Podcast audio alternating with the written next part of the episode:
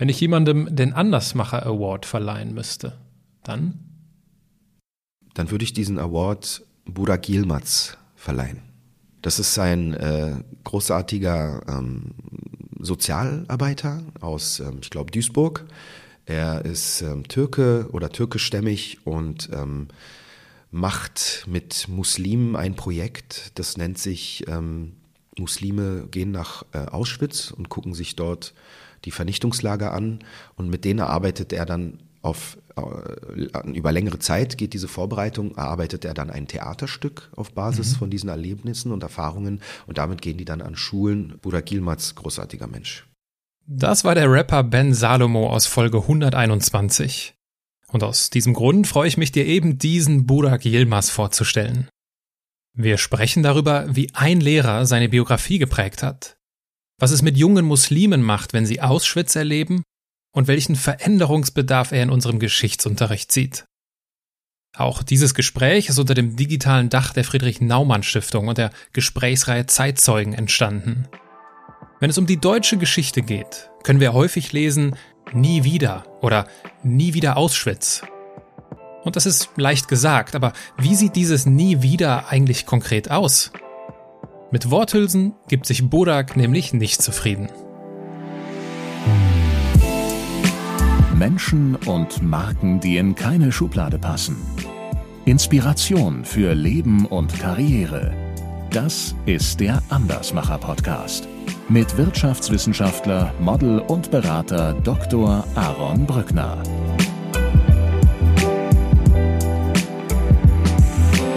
Mein Opa ist eigentlich sehr informiert. Er liest jeden Tag die Zeitung, schaut sich äh, jeden Abend äh, Nachrichten an. Und immer wenn irgendwas Schlechtes auf der Welt passiert ist, hat er angefangen, erstmal die Amerikaner zu verfluchen und dann hat er angefangen, die Israelis zu verfluchen. Das hat mich beim ersten Mal so schockiert, dass ich nach Hause gegangen bin und habe gesagt, Mama, der hat gesagt, ich bin ein Teil Deutschlands. Und dieses Gefühl von Anerkennung, das war halt so schön, dass ich mich halt bis heute so daran erinnern kann.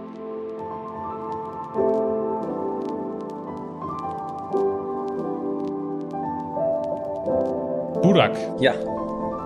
Die Zeitzeugenreihe, habe ich ja eben erzählt, genau. hat mit Sally Perel begonnen, mhm. der als jüdischer Hitlerjunge den Holocaust überlebt hat. Und Sally Perel hat immer wieder betont, dass seine Vita, wie er so schön sagt, keine traumatische, sondern eine problematische Geschichte ist. Ich durfte jetzt eben erfahren, dass du Sally Perel, als du in der achten Klasse warst, kennenlernen durftest, erleben durftest. Wie war das? Wie war Sally Perel? Ja, Sally Perel war bei uns an der Schule, als ich in der achten Klasse war. Der hat vor der gesamten Schule gesprochen. Ähm, und das war eigentlich so einer der ersten Male, wo ich äh, wirklich mit, äh, also jemanden erlebt habe, der eben Zeitzeuge ist, der, ähm, der diese Zeit hautnah miterlebt hat. Ähm, ich kann mich sehr gut daran erinnern, dass wirklich während seines Vortrages, und der hat diesen Vortrag wirklich super gehalten, dass man während des Vortrages überhaupt nichts aus dem Publikum gehört hat. Also wir, wir saßen da und waren irgendwie sprachlos, entsetzt, ähm, also völlig teilweise auch schockiert über die Sachen, die er so erzählt hat. Ähm, und ich kann mich gut daran erinnern, als, als dann die Fragerunde war und wir die Fragen stellen konnten, dass sich am Anfang keiner getraut hat, was zu fragen, weil wir alle noch diese Bilder im Kopf hatten, die der bei uns erzeugt hat. Ähm, und dann war, fand ich aber auch sehr beeindruckend, wie ehrlich er diese, diese, diese Fragen äh, beantwortet hat. Und ähm, äh, ich fand ich fand es halt auch super, dass wir auch noch mal im Geschichtsunterricht ganz lange über diese Geschichte gesprochen haben und das aufgearbeitet haben. Ähm, weil dann wirklich, also gerade halt in dem jungen Alter mit so einer Geschichte konfrontiert zu werden, ähm, das hat schon sehr viel in mir ausgelöst, auf jeden Fall. Ja, inwiefern du dich jetzt im etwas weiteren Sinne gesprochen mit dieser traumatischen oder problematischen Geschichte auseinandersetzt, äh, das erfahren wir ja heute. Du bist äh, unter anderem Pädagoge und du fährst unter anderem mit jungen Muslimen nach Auschwitz und stärkst die Erinnerungskultur. Man könnte auch sagen, Zeitzeuge mal anders heute. Und warum du das machst und wie du das machst, das finden wir heute heraus. Und ich würde direkt mal gern in Medias Res gehen, und zwar in deine Kindheit. Mhm. Welche, welche Rolle hat denn Antisemitismus in deiner Kindheit gespielt? Ähm, erstmal so als Kind, erstmal was so eine, so, so eine Nebensache, aber es war schon da. Also bei, ich bin in einer Familie aufgewachsen, mein Vater kommt aus einer türkischen Familie, meine Mutter aus einer kurdischen Familie und da gab's halt schon immer äh, sehr viele politische Spannungen, äh, die ich als Kind nie wirklich verstanden habe. Das habe ich eigentlich erst alles verstanden, als ich ein bisschen erwachsener wurde. Und ich hatte aber häufig, gerade wenn ich bei meinen Großeltern war und wir zum Beispiel äh, Nachrichten geschaut haben, ähm, mein Opa ist eigentlich sehr informiert, er liest jeden Tag die Zeitung, schaut sich äh, jeden Abend ähm, Nachrichten an. Und immer wenn irgendwas Schlechtes auf der Welt passiert ist, hat er angefangen, erstmal die Amerikaner zu verfluchen und dann hat er angefangen, die Israelis zu verfluchen. Und ähm, ich war damals, weiß ich nicht, drei, vier Jahre alt, ich wusste gar nicht, was USA und Israel ist. Ähm, aber dadurch, dass er halt immer wieder so anfing zu fluchen oder wütend zu werden, ne, denkt man sich so, ja, anscheinend sind die halt böse. Ne? Und äh, bei mir war es halt so, dass ich mir auch Israel eigentlich immer wie so einen äh, bösen Mann vorgestellt habe, der irgendwann unsere Familie angreifen wird, ähm, bis ich halt irgendwann gemerkt habe, das ist ein Land. Und das war halt so die eine Sache, mit der ich aufgewachsen bin, aber auf der anderen Seite, meine Mutter ist Krankenschwester die hatte sehr viele jüdische Patientinnen gehabt, die äh, zum Teil äh, die die Shoah überlebt haben, in Deutschland gelebt haben danach oder auch Nachkommen dieser Generation. Und dann hatte ich halt auf dieser einen Seite so diese Erzählung von meinem Opa oder eher diese Wut von meinem Opa. Und auf der anderen Seite halt diese sehr heftigen Geschichten von meiner Mama, die sie halt dann zum Beispiel beim Abendessen halt mit uns geteilt hat. Ne? Und das war halt immer irgendwie so ein ganz komisches Hin und Her. Ähm, und ganz drastisch wurde es dann halt auch dann später, als ich dann in der Jugendzeit äh, Fußballschiedsrichter war. Ähm, da fing eigentlich bei jedem Spiel antisemitische Aussagen. Also irgendwie, wenn ich ein Spiel falsch gepfiffen habe oder eine Entscheidung falsch äh, falsch gemacht habe, kam halt direkt du Judas, äh, du Verräter etc. Also das war dann, das war dann da auf dem Spielplatz leider, äh, auf, dem, auf dem Fußballplatz leider sehr sehr alltäglich.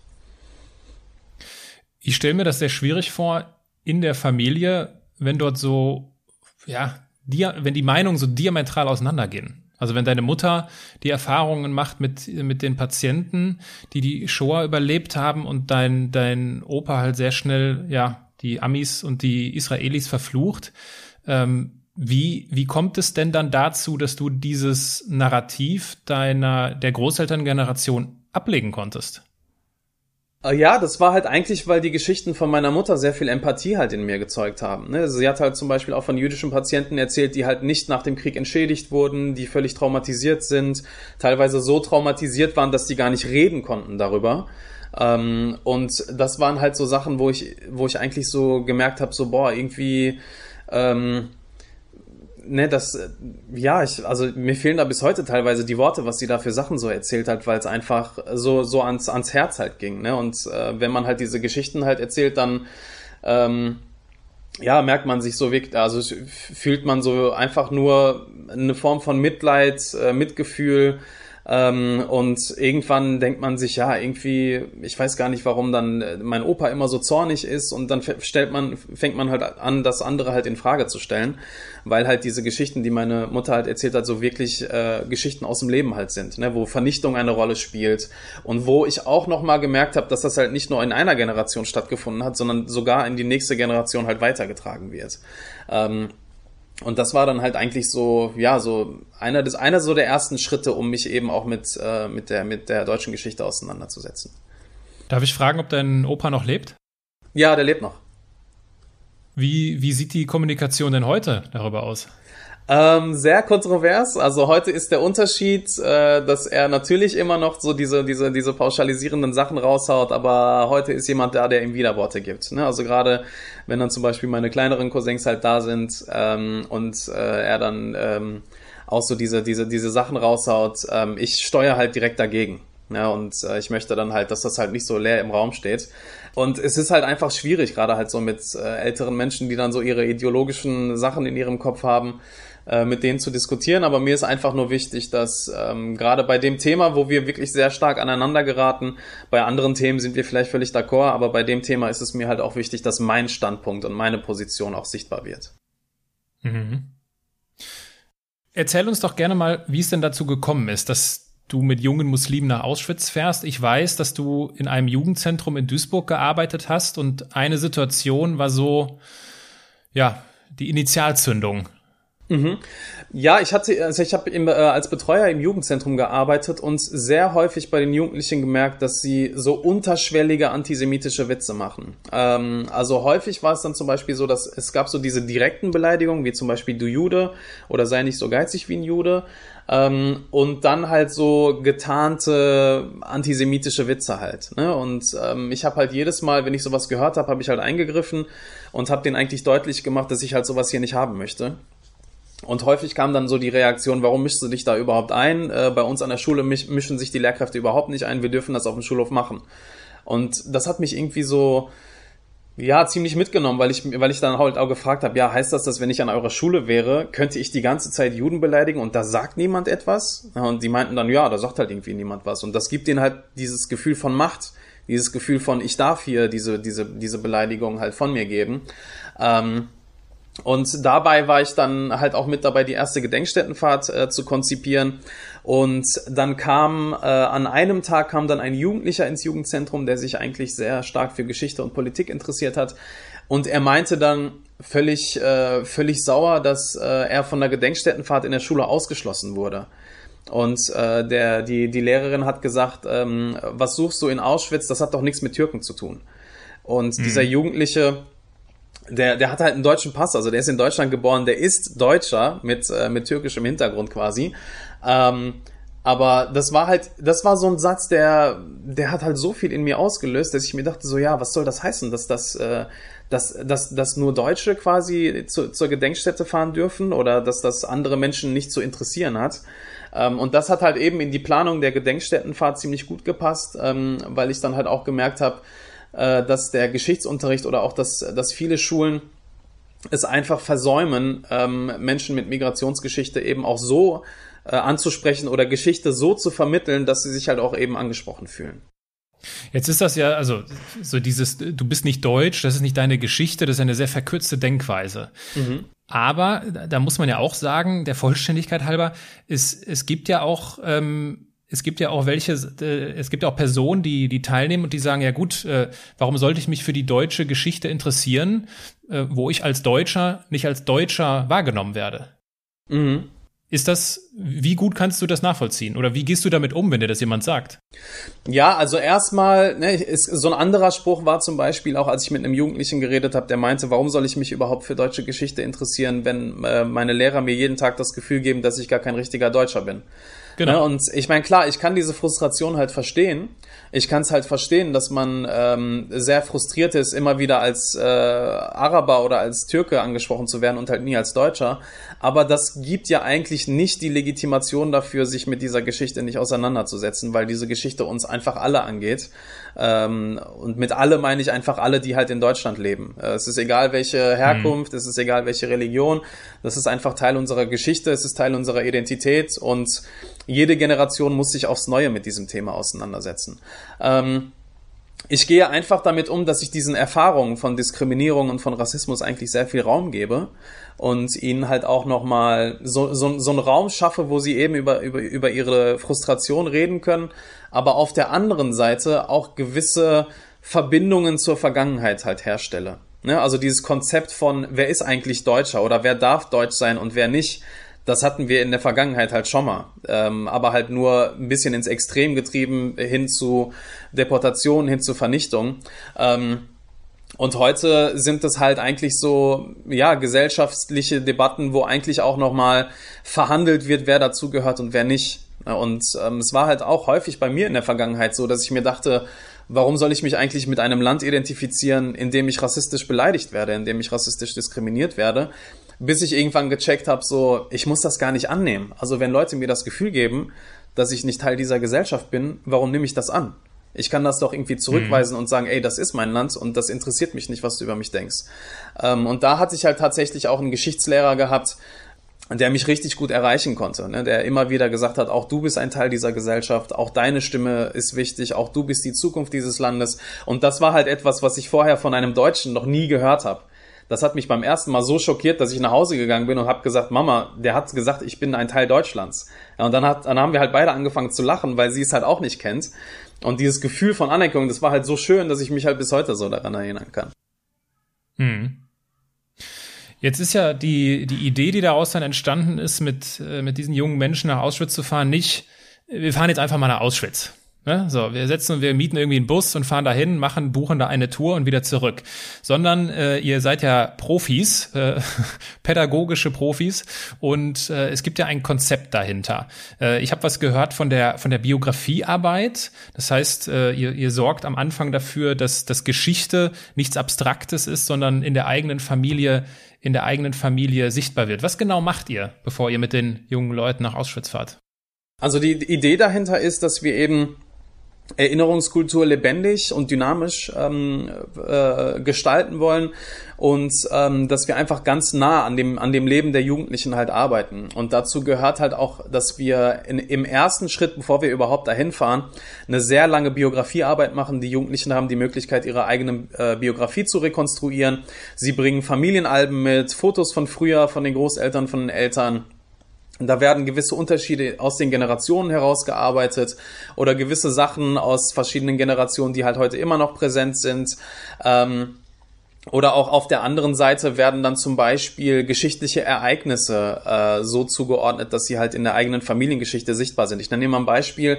Ich hatte ganz viele Jugendliche gehabt, deren Eltern 1980 vom türkischen Militärputsch äh, nach Deutschland dann geflohen sind oder, oder auch ausgewandert sind. Und ich hatte Jugendliche gehabt, die sich mit dieser Geschichte noch nie auseinandergesetzt haben. Und ein, äh, ein Zitat bleibt mir da immer wieder im Kopf ähm, von einem Jugendlichen, der erst in der Biografiearbeit gemerkt hat, dass seine Eltern geflohen sind. Und er meinte dann zu mir, Weißt du, diese Biografiearbeit ist eigentlich so, dass man sich Geschichte immer wie so ein Flugzeug vorstellt. Das ist ganz weit weg, das fliegt irgendwie oben abstrakt herum und durch diese Biografiearbeit kracht dieses Flugzeug auf einmal mitten in mein Leben rein und ich merke, boah, ich habe voll viel damit zu tun, dass meine Eltern irgendwann nach Deutschland gekommen sind. Ähm, und eben mit dieser Biografiearbeit merken sie halt, dass Geschichte nichts Abstraktes ist, sondern ziemlich konkret in ihrer eigenen Familie halt sichtbar ist. Und in dem zweiten Schritt, wenn sie halt diese Erkenntnis gewonnen haben, geht es auch nochmal darum, dass wir uns ähm, mit der lokalen Geschichte in Duisburg auseinandersetzen. Also die Frage, was hat Duisburg, was hat mein Stadtteil mit Auschwitz zu tun? Ähm, das machen wir in Kooperation mit dem Zentrum für Erinnerungskultur. Wir haben ähm, Opferbiografien zum Beispiel ähm, rekonstruiert oder weitergearbeitet ähm, von, von Menschen, die von Duisburg auch aus deportiert wurden nach Auschwitz. Also so, dass halt auch die Gedenkstättenfahrt nach Auschwitz so einen gewissen Kontext halt bekommt. Ja, dass, dass die auch merken, dass das auch in ihrer eigenen Stadt und auch in ihrem eigenen Stadtteil stattgefunden hat. Und erst mit diesem ganzen Wissen, was wir dann mit denen erarbeiten, erst dann machen wir die Gedenkstättenfahrt nach Auschwitz. Ja, ich finde, da geht ihr mit einem sehr traurigen Thema großartig um. Also ich finde gerade dieses, dieses, äh, dieses Kontext schaffen, finde ich didaktisch unheimlich wertvoll. Also ja. es ist ja ein Riesenunterschied, ob ich einfach mal nach Auschwitz fahre. Dann natürlich wird mich das treffen und berühren und bewegen, aber es macht einen viel größeren aber das hat wahrscheinlich einen viel größeren Hebel auf mich persönlich, wenn ich weiß, okay, in meiner Straße haben vor so und so vielen Jahren sieben jüdische Familien gelebt, die hießen, ich kenne die Namen, ich habe vielleicht sogar Bilder vor Augen, wie sie aussahen, und jetzt bin ich an dem Ort, wo sie ermordet wurden.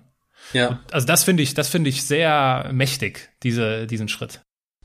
Ja, das ist auch einfach, ähm, damit auch einfach so ein größerer Kontext, äh, geschichtlicher Kontext halt auch geschaffen wird. Ne? Und ähm, klar, es gibt halt Fahrten, wo Jugendliche einfach hinfahren, einen Tag da sind ähm, und was ja auch wichtig ist, aber wenn man halt so einen Kontext schafft, dann merkt man eigentlich, was Auschwitz mit einem persönlich zu tun hat.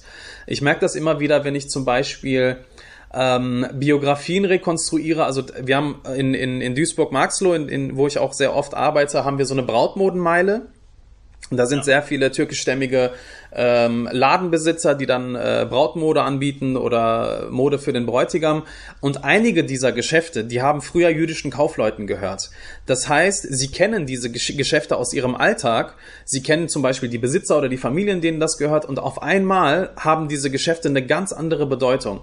Wenn sie auf einmal merken, oh, da war ein jüdischer äh, Kaufmann, der zum Beispiel Haushaltswaren verkauft hat.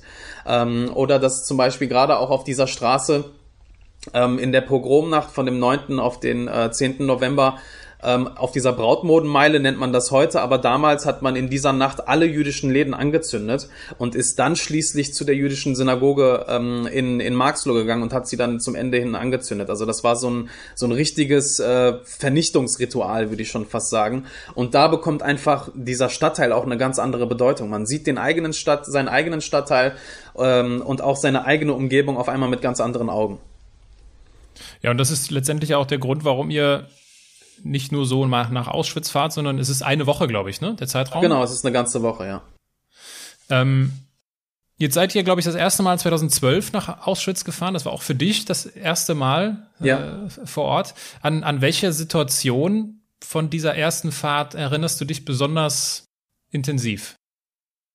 Ähm, eigentlich schon an den Beginn dieser ähm, die, die, der Gedenkstättenführung, weil wir im Winter dort waren und es einfach furchtbar kalt war. Also ähm, ein Freund von mir, der, der, der polnisch ist, meinte, pass auf, der Winter in Polen ist anders als, als in Deutschland. Es ist ein bisschen kälter und das habe ich halt da gespürt und also alleine, wenn man da halt in dieser Kälte halt steht und völlig gepackt ist mit einer Jacke, mit Stiefeln etc., fragt man sich, wie haben die das in ihren Häftlingskleidungen und in ihren Holzschuhen, wie haben die das geschafft, überhaupt diese Kälte halt äh, auszuhalten und halt auch zu arbeiten den ganzen Tag bis zur Erschöpfung quasi und kaum äh, vernünftiges Essen zu bekommen.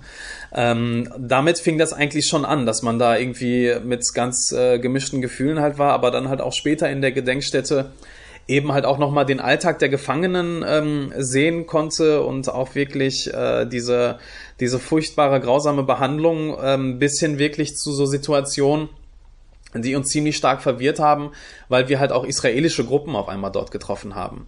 Und wir als äh, ja, Menschen mit arabischem oder türkischem Background und deutschem Background sind auf einmal da, äh, treffen Israelis und das, das war irgendwie, ne, ich hatte irgendwie auch auf der anderen Seite war ich so total verwirrt, aber wir hatten zum Beispiel eine israelische Frauengruppe kennengelernt, ähm, mit denen wir so ins Gespräch kamen und das war halt so absurd, dass man ausgerechnet in, in, in Auschwitz Israelis kennenlernt und wir hatten ein richtig ähm, tolles Gespräch mit denen und die sagen dann, ja, wenn ihr Lust habt, könnt ihr uns mal in Tel Aviv besuchen. Ne, also eine mhm. ne Begegnung, die so menschlich war, dass ich mir echt so dachte, oder dass ich mir echt nicht vorgestellt habe, dass, äh, dass gerade in der Gedenkstätte solche, solche Begegnungen stattfinden können. Ja, ich habe in einer Doku aus dem Jahr 2016 gesehen, da, da spricht Abdul, da, zu dem Zeitpunkt war er 21, und er erzählt von einer Situation, die ganz gut da reinpasst. Er erzählt, dass er, er wollte seinen Kumpel rufen, mhm. und seinen Kumpel kann er auf Deutsch und auf Arabisch rufen. Ähm, und er merkt aber auch so die Blicke, also wie er beobachtet wird als offensichtlich irgendwie türkisch oder arabischstämmiger Mensch.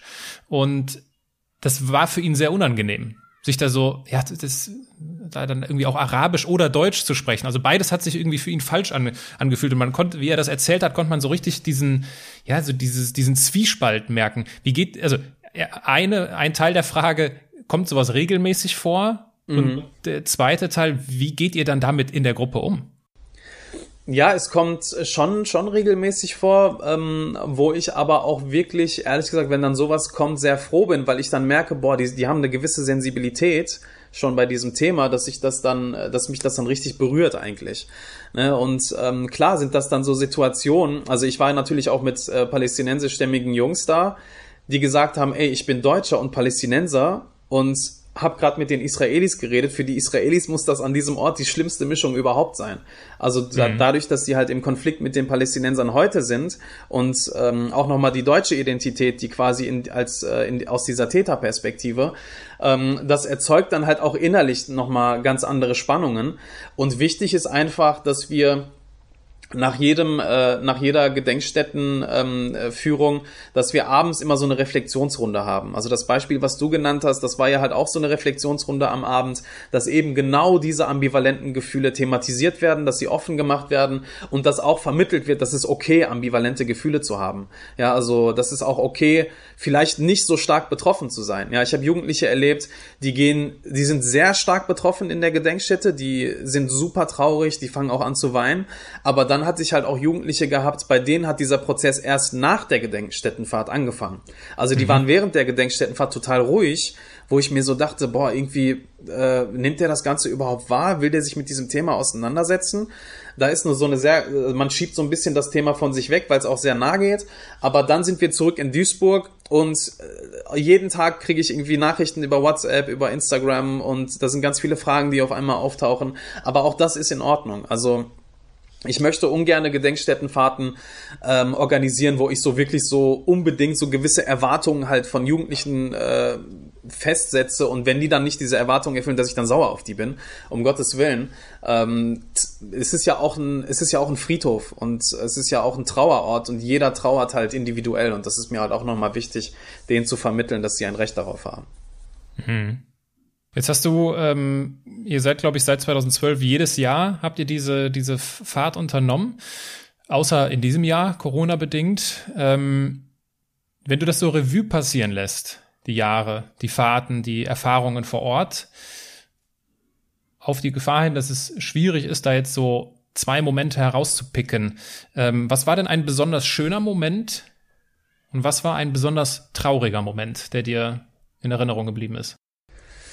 Ähm, ja, ein besonders schöner Moment, also vielleicht ein Moment, wo, ähm, wo ich vielleicht äh, sehr berührt, also positiv berührt war. Ich saß mit einem Jugendlichen auf der Bank in, in Birkenau ähm, und äh, er hat halt wirklich so eine ja, sehr stark. Also er wurde halt sehr stark antisemitisch sozialisiert. Er musste als Kind die Charta der Hamas auswendig lernen und ähm, hat halt wirklich so eine furchtbare Sozialisation gehabt. Und wir saßen dann auf dieser Bank, haben uns diese, die, die, diese ganzen Krematorien angeschaut und die Baracken, die da sind.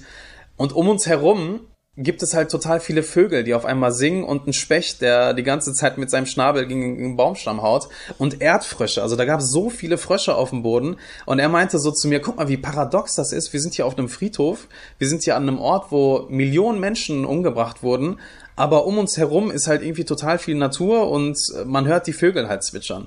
Ne, und ähm, im Hintergrund waren halt richtig so eine Allee von Birkenbäumen, was halt in diesem Sonnenlicht halt auch total schön aussah. Aber wir sind halt in dieser Gedenkstätte. Also das war eigentlich so ein, ähm, so ein paradoxer Moment. Das war aber auch ein, auch ein sehr schönes Gespräch, was wir über Leben und Tod dann hatten. Und ähm, das, also als er meinte, äh, dass er so erzogen wurde, dass für ihn der Tod immer sehr wichtig ist, aber er eigentlich äh, durch dieses Bildungsprogramm gemerkt hat, dass das Leben eigentlich wichtig ist. Ähm, das war so ein Moment, da war ich, also da war ich richtig den Tränen fast nah auf jeden Fall. Ja. Und ähm, ja, traurige Momente.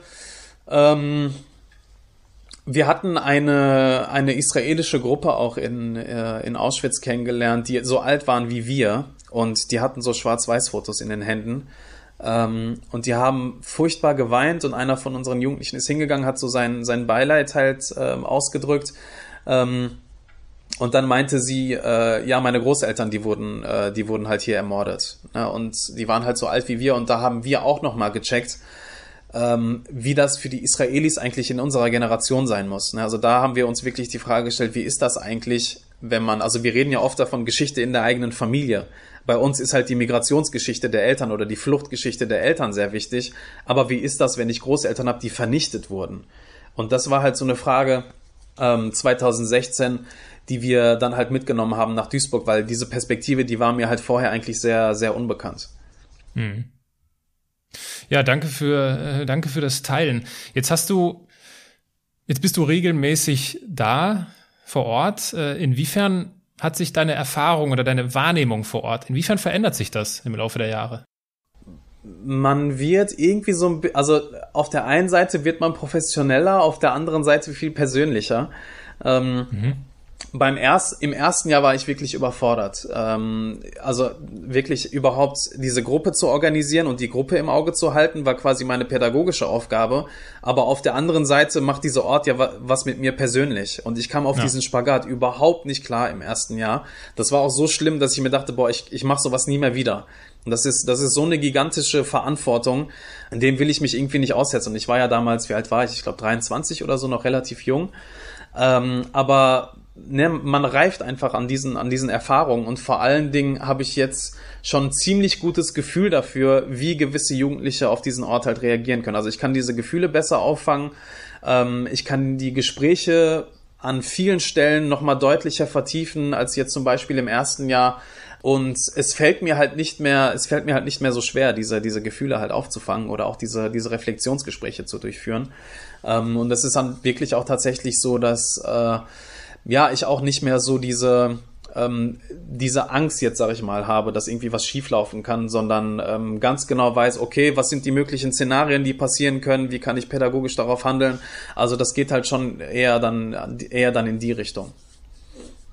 Ich hätte Angst abzustumpfen. Ja, das, das fragen mich sehr viele. Also viele sagen, du stimmst doch bestimmt ab, aber ich habe eher das Gefühl, dass das Gegenteil stattfindet. Also jedes Jahr habe ich irgendeine neue Frage in meinem Kopf und jedes Jahr habe ich irgendeine neue andere Perspektive halt in meinem Kopf. Also vorletztes Jahr hatte ich so einen Fokus auf Frauen im Lager, wie, wie Frauen dort behandelt wurden, welche Aufgaben sie hatten. Ähm, Im ersten Jahr ging es halt auch häufig so um die, um die Frage, ähm, um unsere eigene Identität. Sind wir Araber? Sind wir Deutsche? Sind wir nicht Deutsche? Und jedes Jahr kommt irgendwie eine ganz andere Fragestellung so dazu. Und es ist irgendwie wie so ein Puzzlestück, das halt immer größer wird. Und wo immer ganz viele neue Fragen halt aufkommen. Ähm, das ist halt auch so ein, und ich meine, jede Gruppe ist ja halt auch anders. Also in jeder Gruppe gibt es ganz viele andere Fragestellungen und das halt auch nochmal mit denen dann gemeinsam zu erleben, das ist dann einfach so ein, fühlt sich an wie so ein riesengroßer Wissenspool, der halt immer größer wird. Ich, ich würde gerne das Wort Erfolg, äh, das Wort Erfolg vermeiden, aber woran erkennst du im Nachgang, dass die Fahrt, dass diese eine Woche eine gelungene Woche war? Ähm, ich mache ja mit denen, im Nachhinein machen wir ja ein Theaterstück mit denen, was ungefähr auch noch mal ein Jahr geht, wo ich mit ihnen gemeinsam Theaterstücke entwickle. Und wenn sie dann ins Theaterstück kommen oder wenn sie dann in die Treffen kommen und sagen, ey, guck mal, auf Instagram habe ich dieses Foto gesehen oder dieses Video, wo gegen Juden gehetzt wird oder wenn jemand sagt, in meiner Klasse hat jemand Jude als Schimpfwort benutzt und ich habe dagegen gesteuert.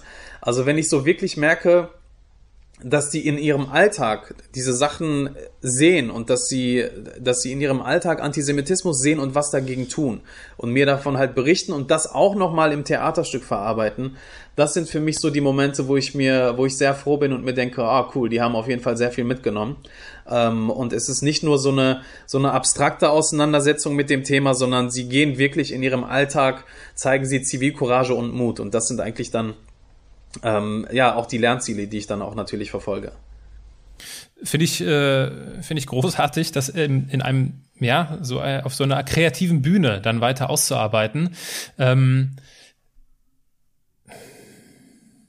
wie, wie, wie gelingt euch das denn? Also, ich habe mir ja so Dokus angeschaut. Und es sind ja, es sind ja junge Kerle, sind coole Typen, haben irgendwie alle coole Klamotten an und sind irgendwie tough, ne? So. Ähm, wie, wie schafft ihr es denn, diese coolen, toughen Typen so verletzlich oder sich, dass die sich verletzlich machen auf der Bühne? Ja, das ist halt eben auch das, weshalb es mir auch wichtig ist, dass ähm, das auch mit jungen Männern zu machen, weil wir nun mal in einer Gesellschaft leben, wo Männer keine Gefühle zeigen dürfen oder man wird direkt irgendwie als schwach äh, dargestellt.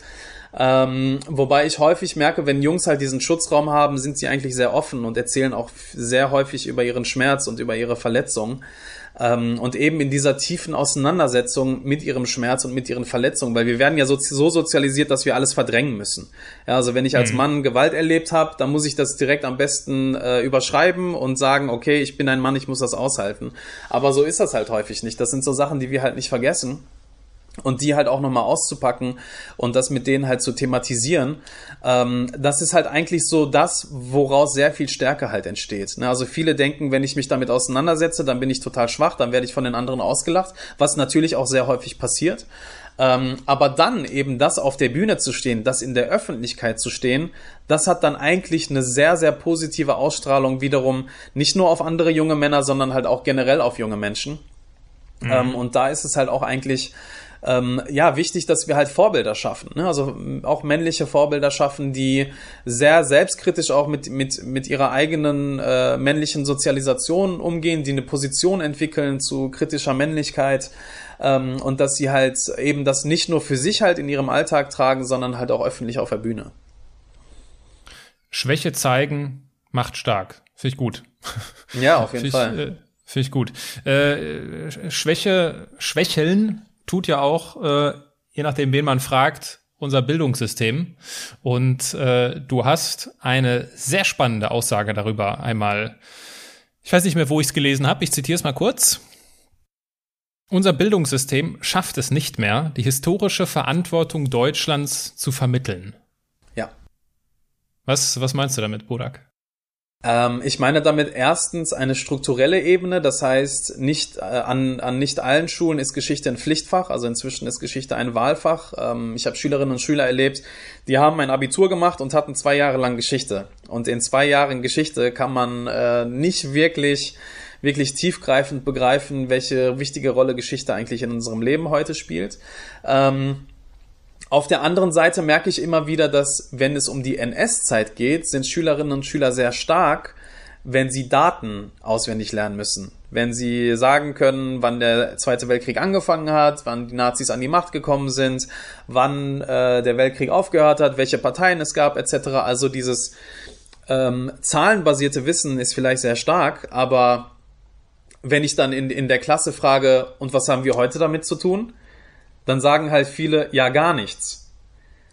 Und mhm. das ist halt eigentlich etwas, was wir didaktisch im Bildungssystem definitiv ändern müssen. Also wir müssen es schaffen, eben diese Verantwortung halt zu vermitteln. Und das ist halt auch eine Frage, die ich halt auch oft in den Schulklassen stelle, wenn ich sage, ähm, wenn ich die Klasse frage, ob Deutschland eine Verantwortung hat in, Bezug auf seine Geschichte, sagen wirklich viele, egal ob ich an einem Gymnasium bin oder an einer Gesamtschule oder an einer Förderschule, viele, also die Mehrheit in den Klassen sagen immer, nein, wir haben keine besondere Verantwortung.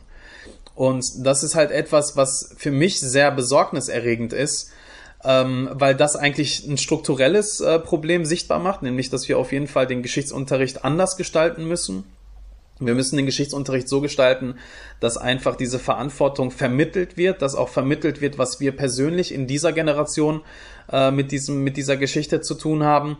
Und auf der anderen Seite, und dann spinne ich das Ganze mal in so eine dramatische Richtung, wenn ich dann in der Klasse frage, stellt euch vor, wir reden gar nicht mehr über diese Geschichte, was passiert dann mit Deutschland? Stellt euch vor, wir vergessen diese Geschichte. Und wenn ich das dann so dramatisiere, erst dann begreifen sie, oh, okay, wenn wir diese Geschichte vergessen, dann werden wir wirklich ein Problem haben. Und wir müssen es halt schaffen, ähm, Geschichte so zu vermitteln, dass ich nicht dramatisieren muss, damit sie begreifen, welche, welche Rolle Geschichte halt heute noch spielt und vor allem die NS-Zeit in Deutschland. Ja, ich glaube, das, das Problem mit diesen quantitativen Metriken ist, äh, es ist leichter zu messen, es ist leichter zu prüfen, ja. es ist leichter vergleichbar zu machen. Stell dir vor, äh, in dem einen Halbjahr Geschichtsunterricht geht es um die NS-Zeit und in der einen Schulklasse werden die ganzen Bücher gewälzt und Fakten auswendig gelernt. Das wird eine einfache Prüfung. Ja. Und die andere Klasse fährt äh, eine Woche nach Auschwitz und es geht halt tiefer, es wird emotionaler, es wird reflektiert darüber und es wird ein Aufsatz quasi dann darüber geschrieben. Mhm. Das ist ja viel, das ist halt viel aufwendiger, ne? Das ist halt viel komplizierter auch so in der, in der Bildungsabwicklung. Ja, aber das ist halt eigentlich das, was wir, was wir als äh, Bildungssystem halt schaffen müssen. Also ich kann dir ein Beispiel von meinem Geschichtslehrer geben. Ähm, der hat erstmal gar nicht zu äh, Daten und zu Zahlen mit uns gearbeitet. Der hat so eine Kiste mitgebracht in den Unterricht, hat diese Kiste aufgemacht und ich sehe nur Hakenkreuz fahren, Dokumente, wo Hakenkreuze drauf sind und Fotos von seiner Mutter und von seinem Vater. Hm. Und er meinte halt, ich habe diese, meine Eltern haben diese Zeit miterlebt und da habe ich zum ersten Mal begriffen, ah jo, die Deutschen haben das anscheinend in ihren Familien. Ja, und das war so ein Moment, wo ich ihn halt auch gefragt habe, wie, wie sind sie denn damit umgegangen?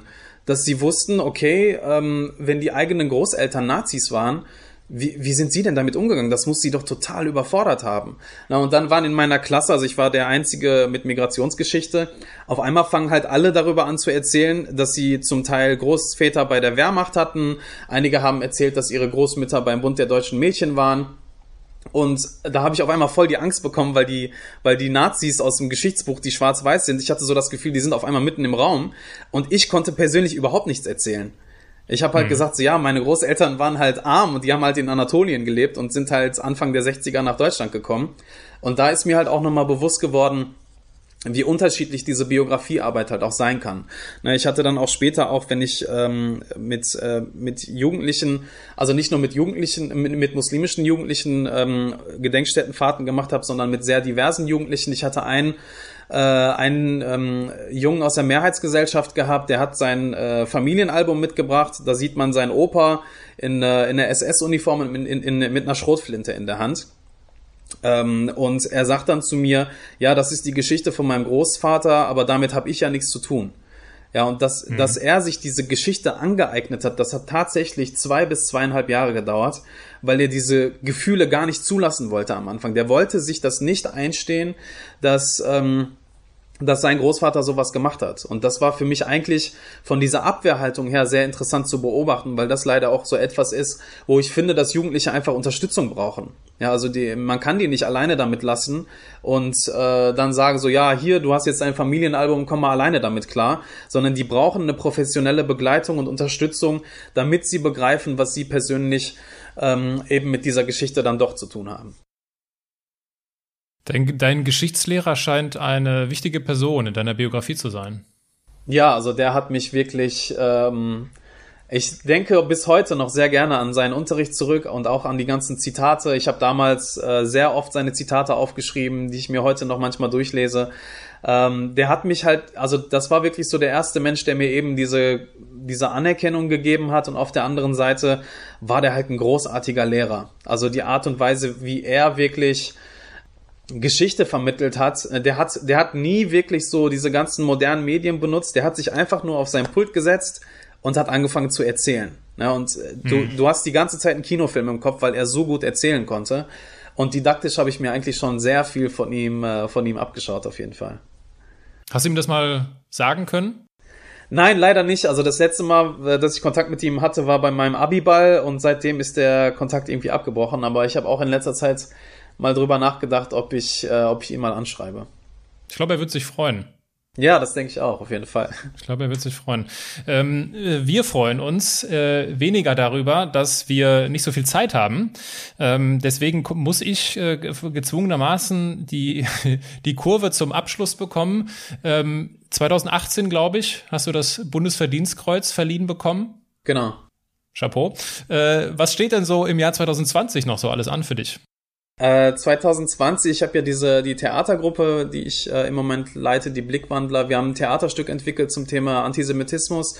Benjamin und Mohammed heißt das. Wir mussten leider wegen der Corona-Krise die Tour abbrechen, aber wir hoffen, dass wir Ende des Jahres diese, diese Tour machen können und äh, ganz viele Schulen bespielen und ähm, die Leute erreichen. Also wir haben das Stück 15 Mal bis jetzt aufgeführt letztes Jahr und es ist halt immer wieder super spannend, einfach auch danach mit Jugendlichen über dieses Thema zu reden. Es ist eine Alltagsgeschichte, die 2020 auch stattfindet, also es ist kein historisches Theaterstück ähm, und das ist einfach super spannend, ne? wenn, wenn Leute dann zu uns kommen nach dem Theaterstück und sagen, boah, ich habe auch Jude immer als Schimpfwort benutzt, aber ich wusste gar nicht, dass sich das dann so anfühlt für diejenigen, die das hören müssen.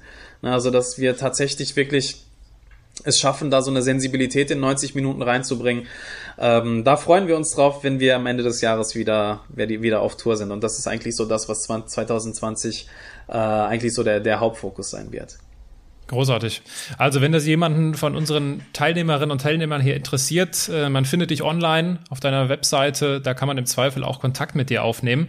Äh, bevor jetzt unsere äh, ganz ehrgeizigen Zuschauerinnen und Zuschauer ihre möglichst kurzen Fragen äh, heute eintippen. Ich sehe schon, da sind schon so ein paar aufgelaufen. Ich werde mich gleich mal da äh, dran machen. Kommen wir aber zur letzten Rubrik, lieber Budak, äh, die Halbsätze. Wie anfangs ja. angekündigt, jetzt wird's spontan. Ich beginne einen Satz, du beendest ihn spontan. Okay. Wenn ich in der Türkei aufgewachsen wäre, dann? Dann würde ich wahrscheinlich äh, sehr häufig am Strand sein. Aus der Geschichte haben die Menschen gelernt, dass? Äh, dass wir Demokratie und Menschenrechte brauchen. Was ich am meisten bereue, ist? Gar nichts. Ich bereue gar nichts. Freiheit bedeutet für mich? Äh, Selbstbestimmung, dass ich selber bestimme, wie ich mein Leben gestalte, wie ich meinen Alltag gestalte und ähm, ja, Freiheit bedeutet für mich auch Gedankenfreiheit, dass ich mir die Gedanken machen kann, die ich möchte. Äh, wir nehmen uns jetzt die Freiheit heraus, mal hier meine Multitasking-Fähigkeit nochmal unter oder auf die Probe zu stellen. Äh, ich fange mal mit der kürzesten Frage an. Äh, anonym gestellt, wie reagieren muslimische Vereine oder Verbände auf deine Arbeit? Äh, ich muss wirklich sagen, die ersten drei, vier Jahre sehr kritisch und leider auch sehr polemisch und sehr angreifend. Ähm, aber irgendwann haben sie, glaube ich, gemerkt, dass wir auch als Muslime das Thema Antisemitismus bearbeiten müssen. Ähm, und inzwischen ist es wirklich so, dass ich auch sehr viele Gespräche habe mit muslimischen Organisationen, ähm, die selber auch sich mit diesem Thema intern auseinandersetzen wollen und auch natürlich öffentlich. Ähm, da bin ich auch sehr froh, dass es da einen Umschwung gibt. ich glaube, auch viele Sachen in der Vergangenheit haben die Leute auch nochmal zum Nachdenken gebracht ähm, also auch so diese, die, die, gerade auch so die Sachen rund um den IS und welche Rolle Antisemitismus beim Thema Radikalisierung gespielt hat. Und ähm, während es am Anfang noch sehr schwierig war, ist es jetzt ähm, wirklich so, dass ähm, ja ich bei muslimischen Organisationen auch ein- und ausgehe. Das äh, macht mir sehr viel Spaß. So, dann äh, springe ich mal weiter. Ähm ja, die Frage kommt jetzt gleich doppelt rein. Äh, ich greife mal die, die Frage von Michael Geisler auf. Ich lese mal vor. Kann Herrn Ilmas nur zustimmen. Geschichtslehrer sind wichtig. Das Fach war für mich immer langweilig, bis ich den richtigen Lehrer hatte. Hab dann Abi in Geschichte gemacht und Geschichte studiert. Was könnte man, Achtung, schwierige Frage, was könnte man am Bildungssystem und in den Lehrplänen denn ändern? Ich glaube, wir können in den Lehrplänen ändern, dass wir erstens Antisemitismus und Rassismus als Kernthemen äh, verankern. Ähm, dann auch auf jeden Fall, dass ja, wir auch zum Beispiel die Migrationsgeschichte von Menschen sichtbarer machen in den Geschichtsbüchern. Ja, und vor allem eben dieser lokale Ansatz, den finde ich halt auch super wichtig, mhm. weil ich in meinem Geschichtsbuch immer so das Gefühl hatte, NS-Zeit hat nur in Nürnberg oder in Berlin stattgefunden. Aber glaube ich, wenn, wenn man zum Beispiel, weiß ich nicht, in Leipzig oder in Duisburg oder sonst wo oder in Hamburg wirklich so Schulbücher hat, wo auch nochmal zum Beispiel dann die Hamburger Geschichte oder die Leipziger Geschichte mit drin ist. Ich glaube, das ist halt etwas, was eigentlich äh, für mich persönlich der Schlüssel zu dem Ganzen ist. Also dieser lokale Bezug zu meiner Stadt und was in meiner Stadt passiert ist, das ist, glaube ich, das, äh, das ist für mich persönlich der Königsweg, den man auf jeden Fall und Königinnenweg, den man, äh, den man gehen sollte. Ja, absolut. Ähm, ich ich mache direkt mal weiter mit Herrn Geißler. Äh, welche Rolle spielt bei der türkischen Jugend außer der familiären Prägung bezüglich des Antisemitismus der Einfluss der Moscheevereine? Und noch weiter, welche Rolle spielt DITIB als staatliche politische Organisation der Türkei? Ja, also wir haben natürlich Milieus innerhalb der türkischstämmigen Community, wo eben äh, Antisemitismus Alltag ist. Ne? Schwierig ist aber, wenn Leute das dann verallgemeinern auf die gesamte Community, weil wir auch in der Community Menschen haben, die dagegen aufstehen und die dagegen aktiv sind. Äh, diese Milieus sind aber trotzdem da und ähm, da können auch Moscheegemeinden, also gerade Moscheegemeinden, die eine islamistische und nationalistische Prägung haben, können da auch eine ganz starke Rolle spielen. Ähm, und ja, was, was die Tipp angeht, ähm, habe ich auch so ein bisschen das Gefühl, dass sie sich in den letzten Jahren äh, radikalisiert haben, auch dadurch, dass der Einfluss aus der Türkei größer geworden ist. Ähm, ich konnte mit, man, man konnte mit der DTIP vor zehn Jahren noch ganz anders sprechen als heute. Also man hat so ein bisschen das Gefühl, dass sie wie ausgetauscht sind. Ähm, und das hat auch natürlich seinen, seinen negativen Einfluss auf die Leute dann. Ich greife eine weitere anonyme Frage auf. Ähm, finden Sie nicht, dass der Türken slash der Islamhass in Deutschland inzwischen um einiges schlimmer ist als der Antisemitismus? Oh, schwierige Frage. Ich möchte nicht das eine gegen das andere ausspielen. Mhm. Ich bin eher so der Fan davon, dass wir beide Phänomene kritisch beäugen und uns anschauen, wo kommen diese Phänomene auch zusammen. Also ein gutes Beispiel ist eigentlich ähm, der Anschlag in Halle und der Anschlag in Hanau. Ähm, das ist etwas, was mich, was mich wirklich sehr besorgt, weil es einfach sichtbar macht, dass in Halle der Antisemitismus eine Rolle gespielt hat und in äh, Hanau der Rassismus. Und bei, in beiden Fällen sind Menschen gestorben.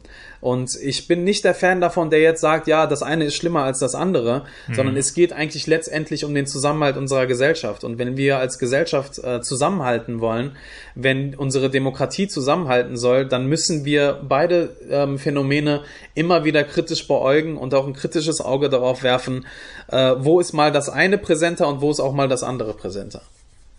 Mhm. Es gab ja eben die Frage, wie das so in der muslimischen Community ankommt, ne? deine, deine Arbeit.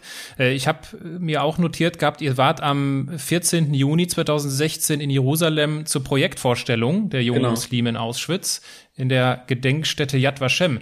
Wie reagiert man denn in Jerusalem? Wie reagiert man denn in Israel auf eure Arbeit? Ich hatte am Anfang richtig, äh, richtig Angst, als ich, äh, als ich da diese Anfrage bekam, weil ich mir dachte, okay, wenn da jetzt äh, arabische äh, Israelis sind und jüdische Israelis oder auch Palästinenser sind, oh mein Gott, wie reagieren die darauf? Aber äh, als ich das Projekt vorgestellt habe, ähm, habe ich es irgendwie geschafft, dass sich alle angesprochen gefühlt haben und dann wirklich äh, so eine gute Diskussion danach halt entstanden ist, weil es wirklich darum ging, eine Vision für die Zukunft zu schaffen. Ne, es gab viele, sowohl Palästinenser als auch Israelis, die gesagt haben, ey, wir haben keinen Bock mehr auf diese Zustände, wir haben auf beiden Seiten so viele Tote und langsam müssen wir es doch schaffen, irgendwie halt gemeinsam mit, miteinander zu leben. Also es wird halt wirklich eher so als Friedensprojekt halt auch gesehen, ne? was, was ich eigentlich nie so wirklich im Kopf hatte. Es ging mir eher immer um Geschichtsvermittlung oder um äh, Antisemitismusprävention. Also, aber dass es halt dort so anders wahrgenommen wurde, das äh, war für mich auch sehr schön. Ja, mit, äh, mit Blick auf die Uhr äh, kommen wir. Äh, Doch, das mache ich noch der Vollständigkeit halber, aber wir werden nicht drüber sprechen. Die Frage von Johannes Christian Miet, äh, vielen Dank fürs Beantworten der ersten Frage und für die höchst spannende Frage. Äh, falls noch Zeit ist, wie gehen Sie mit Verschwörungstheorien um? sehr großes Thema, sehr großes Sehr großes Thema. Äh, also, ja, wir haben ja ganz am Anfang, als wir auch schon live waren, noch kurz darüber geplaudert, äh, wie ich in meinem Podcast mit Ben Salomo darüber gesprochen habe. Ich glaube, wir werden darüber jetzt nicht mehr sprechen können. Sonst wäre das, glaube ich, sehr unbefriedigend, das so in aller Kürze äh, darzustellen. Dazu müsste man eine separate Veranstaltung machen. Mit ja. Blick auf die Uhr komme ich nämlich ja dann auch zum Abschluss und ich möchte mich ausdrücklich bei der Friedrich Naumann Stiftung für diese Bühne bedanken, für diese Bühne, dass wir hier Zeitzeuginnen und Zeitzeugen kennenlernen dürfen. Ich möchte mich bei Ihnen bedanken, liebe Teilnehmerinnen und Teilnehmer, dass Sie uns Ihre Zeit schenken und dass Sie uns Fragen stellen. Und äh, ich möchte dir danken, Budak, für deine Zeit, für, für deine ehrlichen Einblicke. Und äh, bevor es gleich in die Sommerpause geht, äh, das letzte Wort gehört dir. Gibt es etwas, was du uns abschließend noch mit auf den Weg geben möchtest? Ja, erstmal auch danke an dich, an das schöne Gespräch und auch an die Naumann Stiftung und an die Zuhörenden, äh, die jetzt eine Stunde mit dabei waren. Ähm, ja, so ein abschließendes Wort ist eigentlich, dass ähm, Erinnerungskultur wird eigentlich im Moment massiv angegriffen von einer Bewegung, die am liebsten Erinnerungskultur abschaffen äh, wür äh, wollen würde. Mir ist es wichtig, dass wir ähm, Erinnerungskultur lebendig gestalten, dass wir es dynamisch gestalten und vor allem, dass wir jungen Menschen Möglichkeiten geben, äh, sich an der Erinnerungskultur zu beteiligen, weil wir brauchen diese jungen Menschen, wir brauchen junge Stimmen und wir brauchen vor allen Dingen neue Perspektiven und neue Zugänge.